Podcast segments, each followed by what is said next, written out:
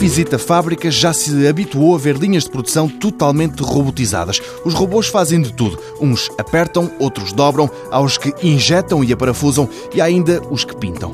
Ora, no INESC, o professor António Paulo Oliveira criou o Smart Paint, um robô que pinta, mas que não é nenhum artista. É um pintor para a indústria eh, com características específicas que não é bem, por exemplo, a pintura automóvel, que aí a solução já existe, já está muito divulgada. É uma pintura, uma aplicação, neste caso concreto, de antiaderentes, são umas tintas, uns materiais que têm características de aplicação muito rígidas, portanto, são várias camadas, cada camada é diferente da outra, por vezes, a espessura não pode ser eh, qualquer, e portanto não é pôr para lá tinta a mais, ficar um bocado a mais não faz mal, não é? Num carro se protege mais. Ali não, ali a pintura tem que ser muito bem cuidada, senão o produto não sai como a empresa quer. A dificuldade em pintar estes antiaderentes numa peça é de tal ordem que, segundo a empresa, são precisos oito anos para que um pintor humano possa ficar encarregue dessa tarefa. Ora, é aqui que entra a inteligência do Smart Paint.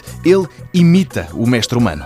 Com este sistema, o que se fez foi uma maneira de o bom pintor conseguir ensinar o robô, o manipulador, eh, demonstrando eh, a pintar uma peça, como é que faz, a velocidade, os jeitos de punho, as acelerações.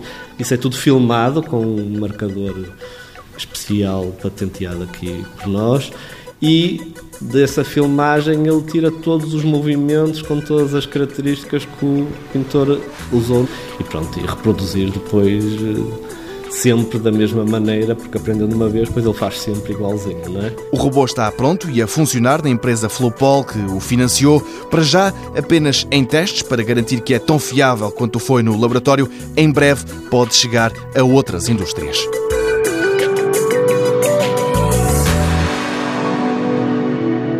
Mundo Novo, um programa do Concurso Nacional de Inovação BSTSF.